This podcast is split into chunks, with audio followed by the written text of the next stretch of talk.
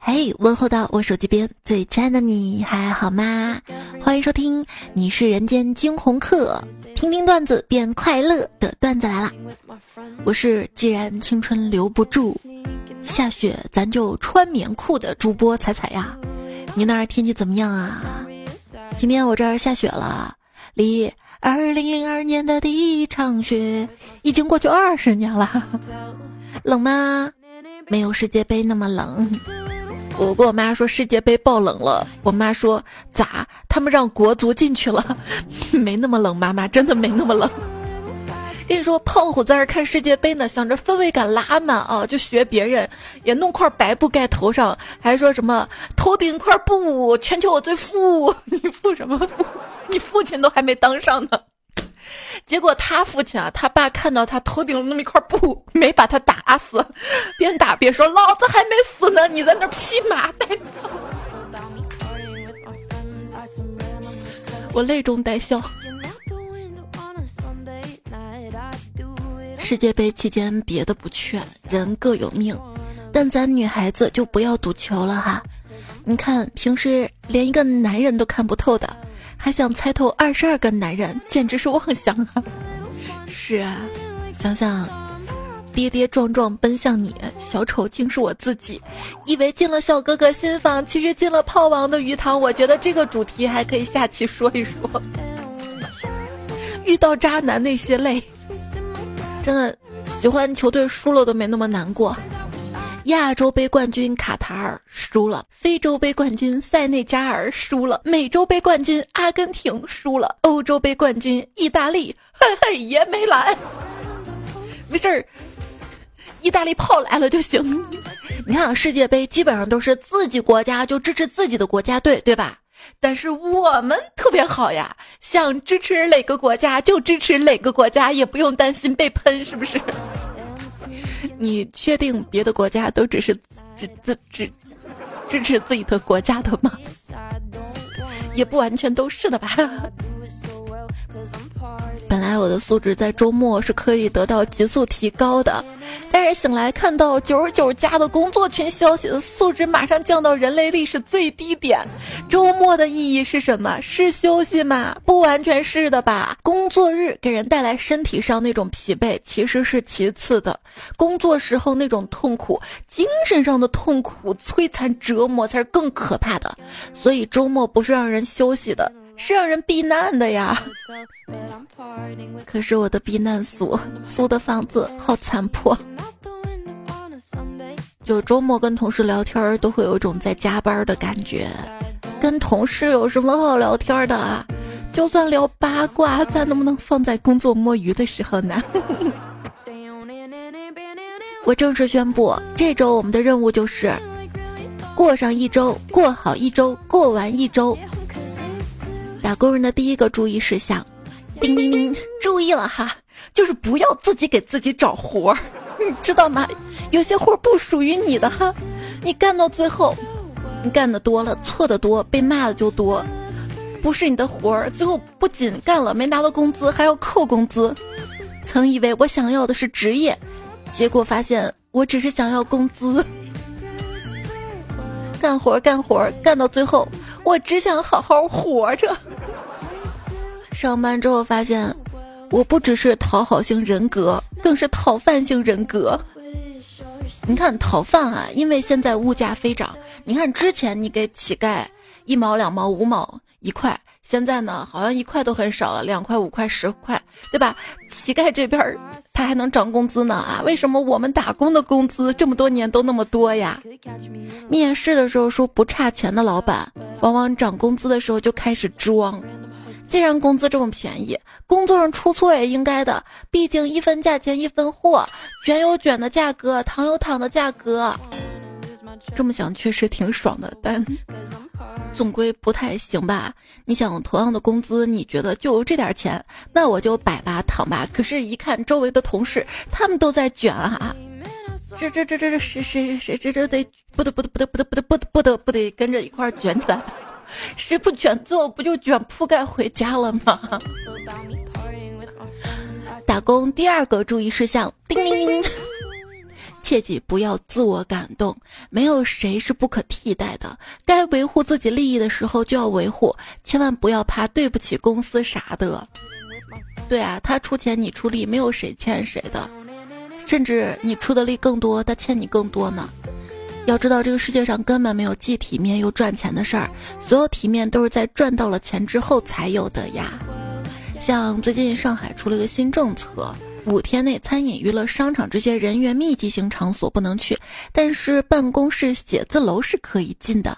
我觉得也合理，毕竟在职场，人与人的距离真的很疏远。现在看不了任何的霸道总裁文了。小时候嘛，看个霸总文会带入女主，哎呀，我要是那个女主就好了，被宠着，被爱着。现在带入的就是男女主在公司吵架的时候，那个当背景板深夜还在加班的打工仔；男女主在大别墅吵架的时候，身后那个女仆。女主晚上发烧被突然叫过去的倒霉家庭医生，男女主在饭店吵架互相辱骂的时候，旁边那个不知所措的服务员。对，现在看那种职场恋爱剧也是一点代入感都没有。现实真的是这样吗？上班除了想猛扇讨厌同事、跟领导两巴掌，别无所求。这个臭臭地方怎么会开出爱的花朵？我要做个坏人，跟电视剧学的。五十集的剧集，前四十九集都是坏人虐好人，终于到了最后一集了，好人跟坏人同归于尽了。这好人是一天的福都没想到啊，所以我必须马上投靠威震天，天天收留我吧。问你问题啊，为什么在电脑上看不出问题，等打印出来就很快的发现错误了呢？嗯，最近校对台历就这个体验。后来发现啊，因为比起发光的光源，就是显示器嘛，人类大脑更熟悉接近自然的反射光，逻辑性、兴奋度的大大提高。这也就为什么我们看电视的时候漫不经心，看电影呢就能全身心的投入了。所以，上班对着电脑没有心思干活，是人类应有的正常反应。那行行行行，别对电脑了，什么事儿拿张 A 四纸手写出来。饶了我吧，各大视频网站的运营们，哎，商量一下嘛，你们能不能出一个下饭剧专区，避免经常因为我们找不到合适的下饭剧，把饭菜都放凉了。好不容易找到了，又因为网络问题半天加载不出来，还是要凉。是谁快要饿死了，却非等视频加载完成，这样就可以边吃边看啦？想想一个人吃饭是寂寞，但是有下饭剧陪着就不寂寞啦。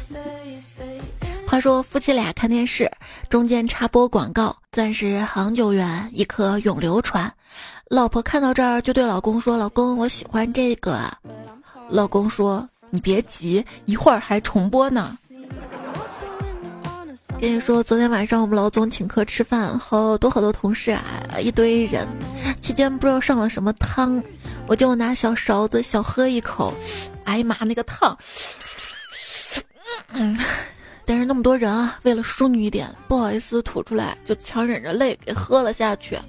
然后老总看我喝的那么痛快，也拿起了一个大点勺子，迅速的满满的一勺啊！哎呦我去！把我笑的一把鼻涕一把泪啊！还有朋友说，昨晚上跟老总一起喝火火火，不是这个不是喝汤了，吃火锅，就是老子吃火锅，你喝火锅底料，做的不标准。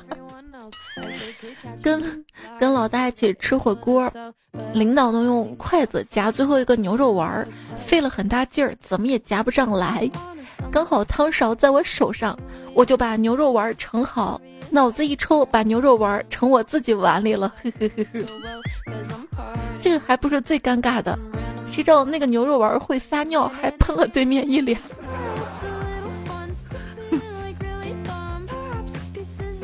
我也有尴尬的时候，就有次吃饭转桌子嘛，发现转不动，我就更加使劲的转，还是不动。一抬头，发现我们领导在夹菜，副领导在给他按那个转盘。领导应该再也不会带我吃饭了吧？有一次，由于人多坐的比较挤，我给左边人倒茶之后找不到合适的角度给领导倒，顺其自然的环抱住领导，顿时桌上安静了。我准备明天回老家发展。职场社死瞬间，一朋友说，刚入职的时候啊，在领导过生日吹蜡烛时候大喊：“六六六，发个誓吧。”今天老板说回趟东北，一同事不由唱了起来。老板开车去东北，我脑残接了下一句撞了，然后就没有然后了。我觉得我该走了，我的社交极限到了，到了。你这还不算什么，工作中捅的篓子到底有多离谱啊？有朋友说，我那天把进价表发给了客户。然后就自觉辞职了，嗯，就是没人赔钱都不错了。我上班第一天，把老板养了十几年的紫砂壶给洗干净了。那次给局长递烟，用新的打火机给局长点火的时候，火太大了，把局长眉毛给烧了。这个都不是工作中捅的娄子了，是老板要渡的劫呀。还有朋友说，老板让我买机票，给他买头等舱，给我买经济舱，结果我给整反了。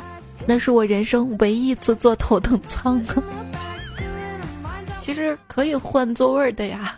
贫穷是一袭薄薄的门帘，我在这头，头等舱在那头。唉，上班的心情跟上坟一样沉重。以后别这么瞎说了，上坟还能看看风景，上班只能看脸色，而且大多都是不太好的脸色。拍马屁属于我怎么也学不会，但是在实际生活中特别有用的赚钱技能之一啊。点头哈腰是为了学会尊敬，挺直腰板是为了发号施令。现在的点头哈腰，就是为了以后的挺直腰板。加油！不要抱怨生活太累，闯出来就好了。像我以前什么都不是，现在每天都有许多人找我，就连身价百万的老板看见我都主动跟我打招呼，跟我说：“服务员过来一下。”哎，你们办公室会有老鼠吗？我们办公室以前经常老鼠偷吃大家零食啊，然后留下老鼠屎啊，大家是深恶痛绝，反正就不敢给办公室留零食了。有一天一早，小萌来上班了，惊叫一声啊！大家以为又老鼠了嘛？一问，零食没有吃，老鼠屎也没留，但是把他抽屉里的姨妈巾给咬烂了。角落里突然冒出同事的一句：“老鼠吃喝都齐了，就欠个席梦思床垫了。”就是吃饱喝足了，还要睡好，是吧？听专业灭鼠公司的人说啊，老鼠相当于七岁左右小孩的智商，他们灭鼠啊都只用慢性的鼠药，一个月左右必见效。为什么不投烈性鼠药呢？因为投了烈性鼠药之后啊，老鼠死一两个就知道吃什么中毒的，其他老鼠就不会吃了。而投慢性鼠药，老鼠根本就不知道是吃什么中的毒，还会继续的吃毒药，就能把一窝全部端了。论如何赚你一个月的钱，灭鼠公司啊！说到赚钱啊，被称为赔钱四大天王的行业是哪四个呢？花店、咖啡店、书店、民宿，单独开一年赔光，结合起来只要三个月，这不就是俗称的文艺青年创业火葬场吗？哎，要不开个火葬场吧，肯定挣钱。你看，二零二四年掐指一算是离火年，跟火有关的行业都会越来越好的。我觉得生老病死，但凡占一个都能赚钱的吧。那这些个是你普通人能开的吗？啊，生老病死不行，衣食住行相关的呢，这年头也越来越难了呀。俗话怎么说来着？上代人靠政策，这代人靠背景，下代人靠延续。哎，看来我下代是没什么希望了。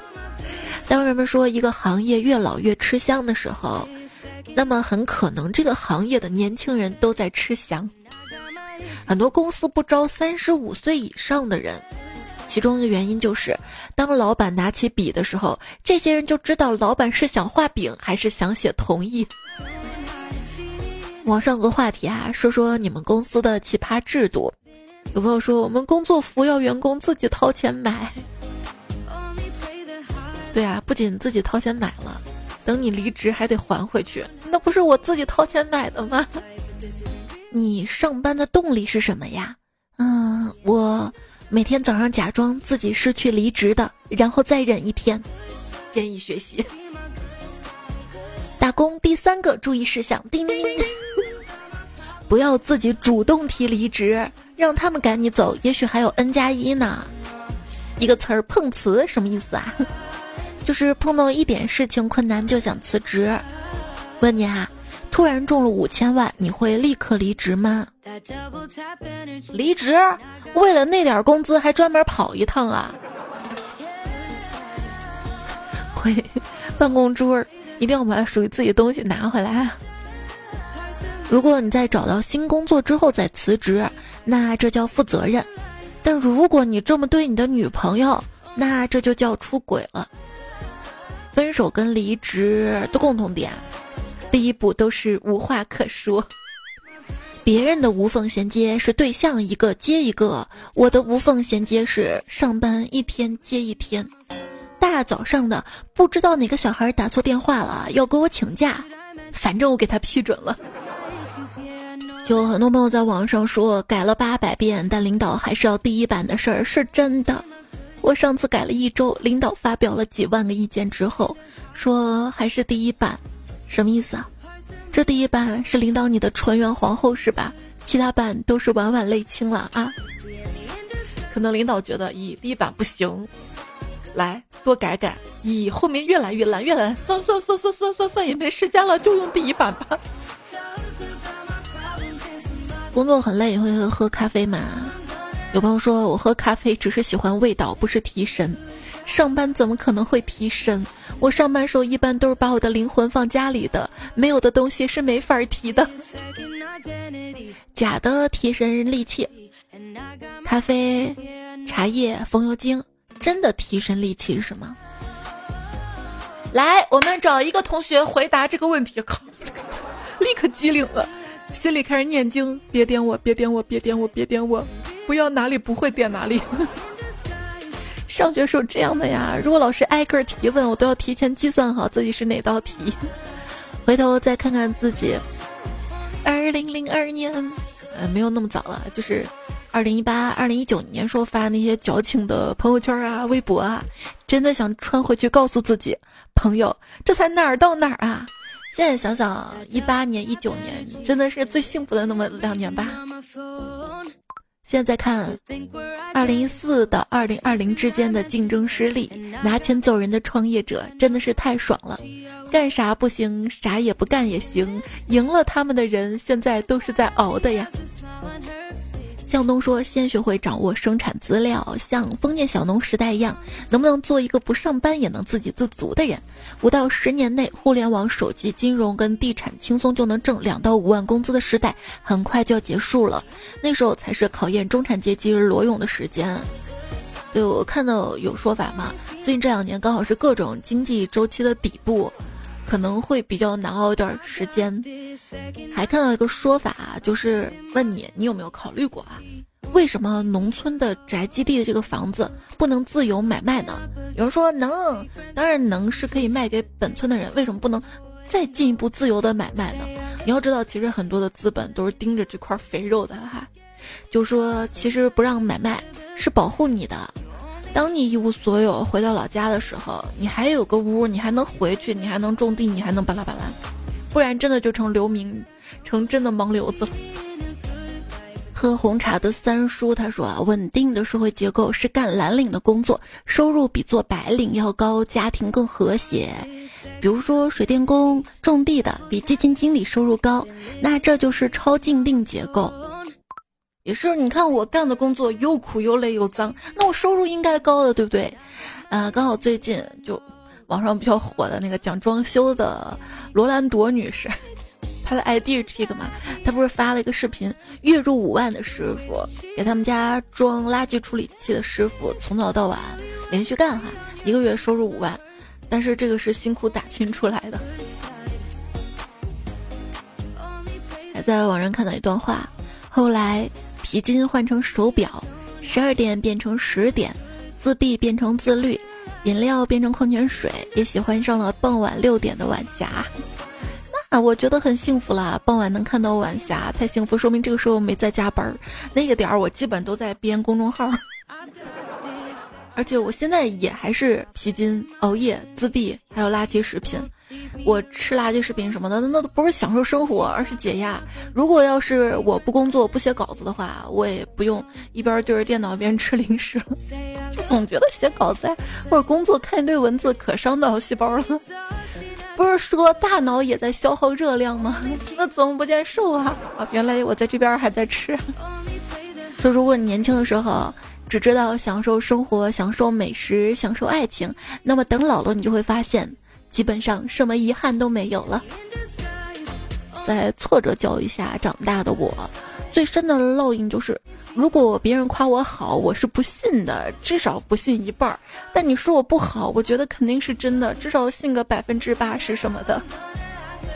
人都是从一开始相信全部是真的，慢慢开始觉得全部都是假的，然后发现有真有假，到最后无所谓真假了。动物园里哪个动物最安静？是大猩猩，因为它悄咪咪的。问你啊，理发店的托尼老师，如果出门的话，一定会带什么？会带水啊，因为托尼带水。我说我比较喜欢李白的诗，路由器坏了，路由器坏了，我们家就不能上网了。这个老梗复习一下啊，关于谐音梗儿，看大家的留言。铃儿响叮当那个当当当，这位昵称彩票说，《凤凰传奇》里那个男的的眼圈为什么看起来总是黑黑的呢？因为他特别能熬夜。他怎么唱的？我在仰望月亮之上，熬夜熬夜熬白天都不补觉的吗？枕边风风院长说，女生在紧张找借口的时候，为什么会绞手指、绞裙角、绞发梢这样的小习惯呢？哦，他的意思是，你听我狡辩，狡辫子的辫。谐音梗怎么了？你看大街上不都是谐音梗吗？奶茶店紫薯跟芋泥放一起卖三十块钱，叫紫薯芋泥。这个爱情的亏我不吃。点心店柿子跟花生放一起叫好似发生。有的人结婚还红枣花生桂圆莲子呢，这不都是谐音梗吗？一零后孩子妈说，现在我在郑州驻场，所以跟同事们睡一起。今天同事说要把睡裤脱了睡觉，一看自己穿了仨内裤，想想算了。我说你为什么要穿仨内裤呢？就觉得好奇怪呀，后来发现，原来是穿的纱内裤，就那种网纱的，他是有口音的。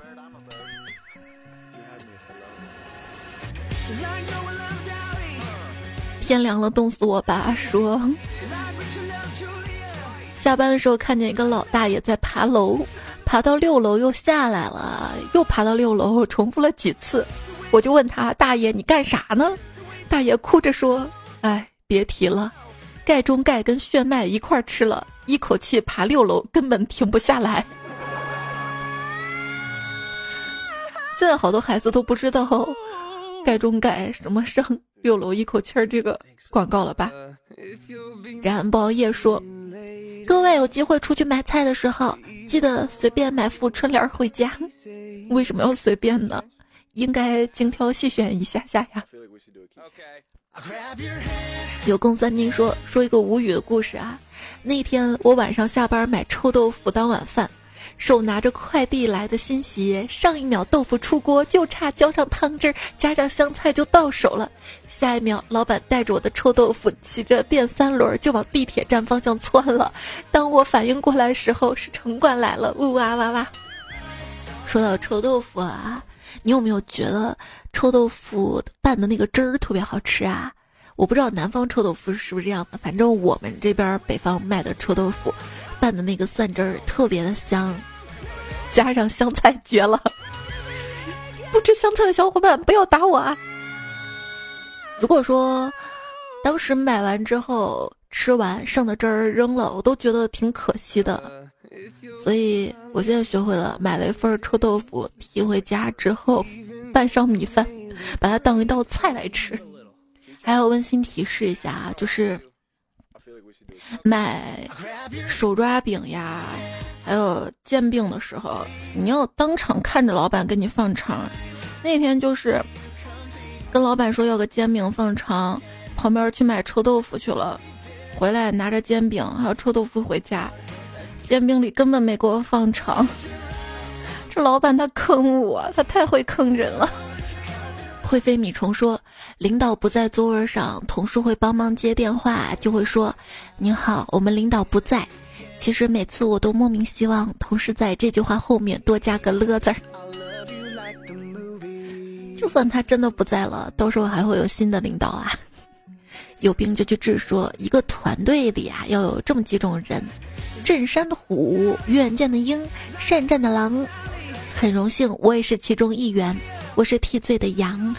说到羊啊，李宝来说，小时候不让出门，说外面有狼；长大了不让出门，说外面有羊。嗯。路的贝贝说，现在学生好惨啊，没有了同学，只有网友。另一方面，其实也挺好的，因为我听说好多大学生现在就放寒假了。我为财而生，他说：“彩彩，我是自愿写作业的，真的。”可乐小白菜说。看着路边金黄的树叶，看着看着，我想到了黄马。哎，最近核酸做多了呀。我发现啊，新冠对人体危害挺大的。你看，欧洲都踢不过亚洲了，这可不行说。说整个亚洲都沸腾了，沙特放假了，日本放假了。嗯，社区也通知我先放五天，后面再说。二零五零说。出门做核酸，发现排长队的是体彩投注站。嗯嗯嗯，之前段子不是说排队排了半天，结果是卖包子的吗？青兰高说赌球赌到人破产，天台排队到明晚，看来反着赌才是对的。赌不是对的啊，十赌九输，赢了会所嫩模，输了下海干活。啷个里乌拉拉说今日工资负数，不是都到今天了，还有人有赌球的钱呢？不是上周都输光了吗？独步西湖说果然周四就把钱输光了，这德国太不给力了。还在留言区看到彩票说德国会拿冠军，现在看样子都要淘汰了吧？柴云云说阿根廷那场同学反着压一百赢了一万啊。别骗我去买，赢的都是别人。张心动说：“给大家科普下阿根廷沙特这场比赛吧。换成娱乐圈呢，大概就是时代少年团打败了防弹少年团，获得了格莱美奖，这样大家就好理解了呢。这个还不是最终决赛吧？”兰芝说：“汪小菲跟大 S 的网站，完美的覆盖了这届世界杯中国退出的尴尬。”海峡两岸的舌战热火朝天，一致 diss 大 S，韩国人也大义凛然的对大 S 的现夫发出灵魂三拷问：你买不起房子吗？你付不起水电费吗？你买不起床垫吗？最喜气的还是张兰在直播间里卖绿茶卤蛋，软饭附带床垫，杀疯了。对我看一个网友说，大 S 养光头，王小飞养大 S。张兰养王小飞，不如张兰直接养光头，不让中间商赚差价。这个是懂做生意的。大熊说：“听说麻六记酸酸酸，好酸啊，酸辣粉很酸，因为加了汪小菲的心酸。”不辣吗？巴雷蒂尼说：“话说世界上大部分问题都是能用钱解决的，剩下的部分能用钱缓解。就比如卡塔尔不能靠有钱在世界杯赢球，但是他们有钱站在了世界杯的赛场啊。就是有钱能让自己的国人不走那么大老远看球也是好的哈。”拉扎少年李铁柱说：“钱呢可以解决生活中百分之九十九的问题，剩下百分之一是因为钱不够。”这个段子播过啊，为什么今天又提了呢？是因为我也这么认为的。我认为有钱就能解决很多问题啊。直到有次听一个朋友说，富裕久了的阶层通常都明白，真正称之为问题的都很难用钱完美解决。嗯，他们能遇到什么问题呢？贫穷限制了想象力。风不快说。看了这届世界杯，全世界都知道中国第一，世界第二。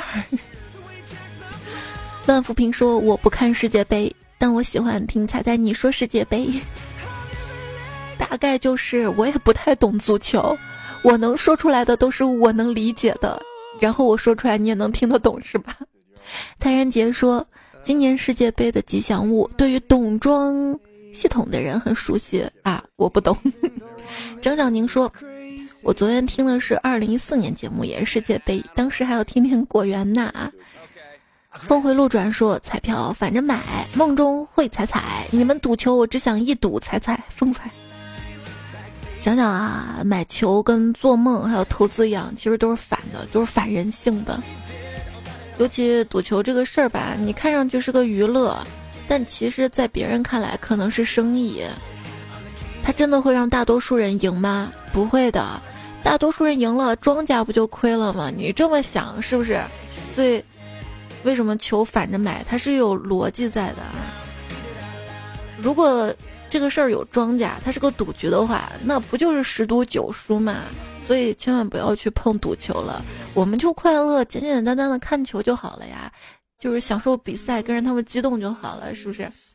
超级冲锋手说：“世界杯感觉就像大号都带不动，装备战力都一样，谁都可能赢。”遥望说：“感觉这一届好不靠谱啊，搞得我都想去赌球了，赶紧买冷门就完事儿了。”不，你觉得你啊？来来来，都买冷门，他们庄家还有可能让这个事儿平呢，对不对？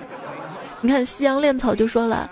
猜足球就像是猜硬币，我猜了正面又猜了反面，结果这硬币立了起来。去年花下课说，猜猜我先后买了卡塔尔、伊朗、阿根廷、德国，可能我就是天选之子吧。不说了，天台风挺大的。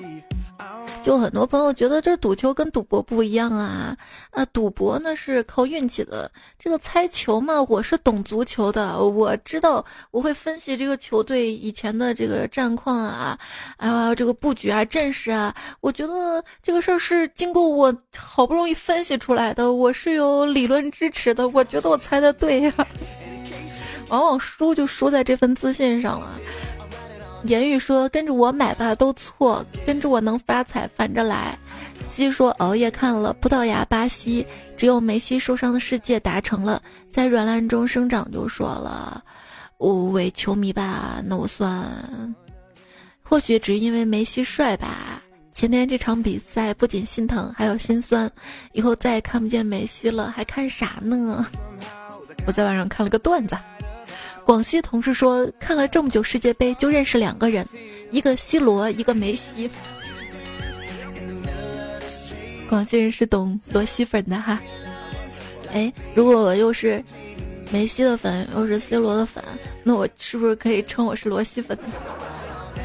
淡花铲屎官说，裁判先预测下谁夺冠吧，那我也得知道谁进了决赛圈了吧。今天微信公众号第二条，还有一条就是很多朋友都跑去问客服谁能夺冠嘛，就是问了，你觉得俄罗斯跟阿根廷哪个队伍是这个世界杯的黑马呢？客服小美说，是俄罗斯球队跟阿根廷球队呢，亲，你就不能说一支吗？亲，黑马应该是一匹。踩了踩踩踩说，天台队伍排成排。彩彩皮肤有点白，你咋知道嘞？别墅靠海爱不爱？球星彩彩也不赖。乐大臣说彩彩不说鸡，却全是鸡那个，我第一反应是全家桶。昵称昵称昵称，其实他就是我在此啊。都是彩彩，你忘了，原则上是不可以，可是我没有原则啊。快乐小酱酱说。今天听你说江西水蒸蛋也放辣椒，真的？我们江西形容一个菜好吃，不是鲜也不是香，是辣。我们会说你这道菜辣的味儿真好吃。一般很小就学会吃辣，以前大家吃辣更厉害，现在注重吃的健康，吃的少了。哎，我看他们说，如果得了新冠，它后遗症不就是丧失味觉跟嗅觉嘛？很多菜吃不出咸味儿什么的，但是辣能尝出来。这更证明了辣，它是一种痛觉。不快说冷知识，名字越长的奶茶胖的越快，短的它就不胖了嘛。北海木鱼说：“你是女侠，当你的敌人买了一本《葵花宝典》，你能卷起来吗？”我就是葵花本花呀，我就是向日葵，脸大没腰还黄。形容一个人是人间向日葵，什么意思呢？就是一个人又黄又能磕。人生本应该是五颜六色的，有人却卡在了黄色跟绿色。向日葵白天跟着太阳，那晚上在干什么呢？跟着月亮吗？可能他在低头嗑瓜子儿吧，自己嗑自己嘛。来问你啊，你们入睡的时候是数羊还是数水饺？我在数我人生的错误。嗯嗯嗯。我的喵喵叫火锅说，压马路根本就不便宜，看这卖烤串的不得撸两根吗？那这个也是懂恋爱的哈。总之，在马路上吃烤串也比去商场好啊。雾漫南山说，上次买了个光腿神器，感觉肤色跟脸一样黑，直接黑了个度。所以我觉得光腿神器要买的话，就是要买偏黑一点、比皮肤深一个度的颜色，这样显得真实一点。买白色特别容易假白。果果说：“猜猜，东郊的女子，东郊的女子，俺是你老乡。我今天用你的段子发了一个朋友圈，顿时感觉自己很有才华。你也别别盗我段子光发呀，你也。”顺便分享一下节目呀，谢谢你啦！还有大家交出你的月票、点赞、来留言啊，就有机会在之后节目播出来。那次小月说很高兴认识你们，主要不高兴也没用，都已经认识了。常来大家就更容易认识你了哈。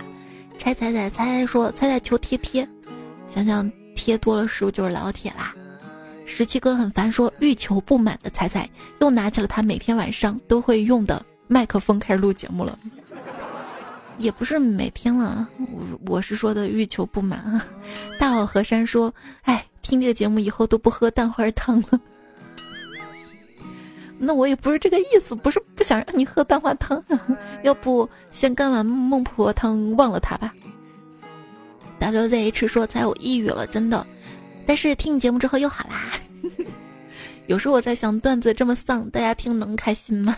青鸟飞鱼说：“这一年不是疯就是赢了。”采花开粉说：“我有酒，今天还喝了酒，明天居家办公，咋感觉像过年一样？”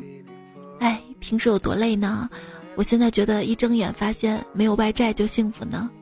路易斯先生说：“生活不易，但是要相信一切都会好起来的。”虽然这话说出来很虚。玄凤小鸡拉说。希望我们都可以活得像超级玛丽，在人生的道路上，不管是撞墙还是掉坑里，都依然能够开心的蹦跶。泰山杰说：“台历想要，但是担心快递不能送到，这个也是我所担心的了。”徐图之说：“我来奉上月票，只为让你开心一笑。”也谢谢默默羽毛神无意，红腹肥牛是卡通先生，情节，还有六面亚丁留言说有投月票。略略的流过说，上个月才听的，欢迎你哈，希望你常来。也在留言区看到了，共游三金，昵称说听彩的阿猫，生长的竹子安然，爱上直播的教师彩彩，看看蓝天白云菩提树呀，等你经过，心安便是归处。品上汤圆儿奶袋大，一只很爱吃的仓鼠周小皮寒，一点小澎湃，清秀迷迭香。你们的留言看到了，彩家海豚说今天去把脉了，医生问我脉怎么这么奇怪，原来医生把到了我对你的含情脉脉。然后最近几期沙发冷月孤星多读书一二三乐阿爸，独步西湖大雄无心安处。这两期的作者有七月心中的彩片，今天可乐小白菜剩下泡沫，板凳足球老 talk 有病句质变灯火羊仔打工日记曾渴望。单身狗为奴，谢谢大家的留言守候关注支持，这期段子来了就告一段落啦。多点赞，秒看，多留言，标签。早点休息，跟你说晚安啦，做个好梦哟。万事不求人，肯定不是人。